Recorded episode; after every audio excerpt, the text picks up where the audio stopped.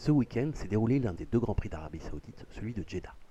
Max Verstappen, que je n'aime définitivement pas, l'a emporté à l'issue d'un combat avec Charles Villeneuve, leur voiture, Red Bull et Ferrari, ayant encore dominé le week-end, loin devant les Mercedes. Je ne vais pas revenir ici sur la nouvelle hype de la Formule 1, j'ai déjà évoqué le Netflix Effect dont bénéficie ce sport.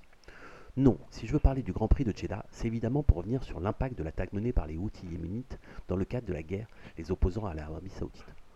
Pas sur le côté géopolitique de l'affaire, mon ami Frédéric Rancel le fera bien mieux que moi. Non, sur le versant sportif. Déjà quelques précisions. Vendredi, pendant la séance d'essai, les routiers ont fait exploser deux culs du géant pétrolier Aramco à proximité du circuit de Jeddah. Cette explosion, visible du champ de course, a évidemment perturbé la séance d'essai et provoqué de profondes hésitations de la part des pilotes quant à leur participation au Grand Prix prévu le dimanche.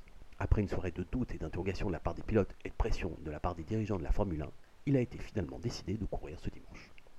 Pour info, de façon quasi unanime, le circuit de Jeddah est détesté par les pilotes, car jugé comme dangereux, trop dangereux, comme l'a montré heureusement sans gravité l'accident de Ralf Schumacher le lendemain.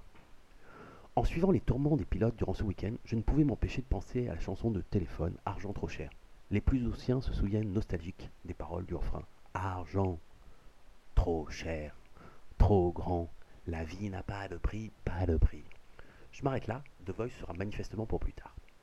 En maintenant le Grand Prix de Jeddah au mépris des risques sécuritaires, la Formule 1, comme beaucoup d'autres sports, a montré que rien n'était trop cher pour bénéficier d'argent sonnant et trébuchant, ici des subsides saoudiens.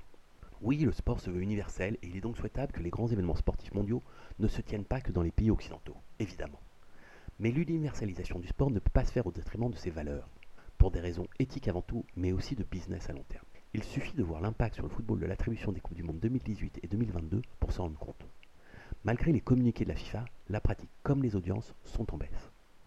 Plus que Netflix, les dirigeants de la Formule 1 devraient relire les classiques. Dans la comédie des méprises, Shakespeare montre que même Dromio, le serviteur d'Antipolus, connaît les basiques. Mon maître, indique Dromio, si vous devez goûter de la soupe, commandez donc auparavant une longue cuillère. Pourquoi, Dromio? demande Antipolus. Ce à quoi celui-ci répond c'est qu'il faut une longue cuillère à l'homme qui doit manger avec le diable. Vive le sport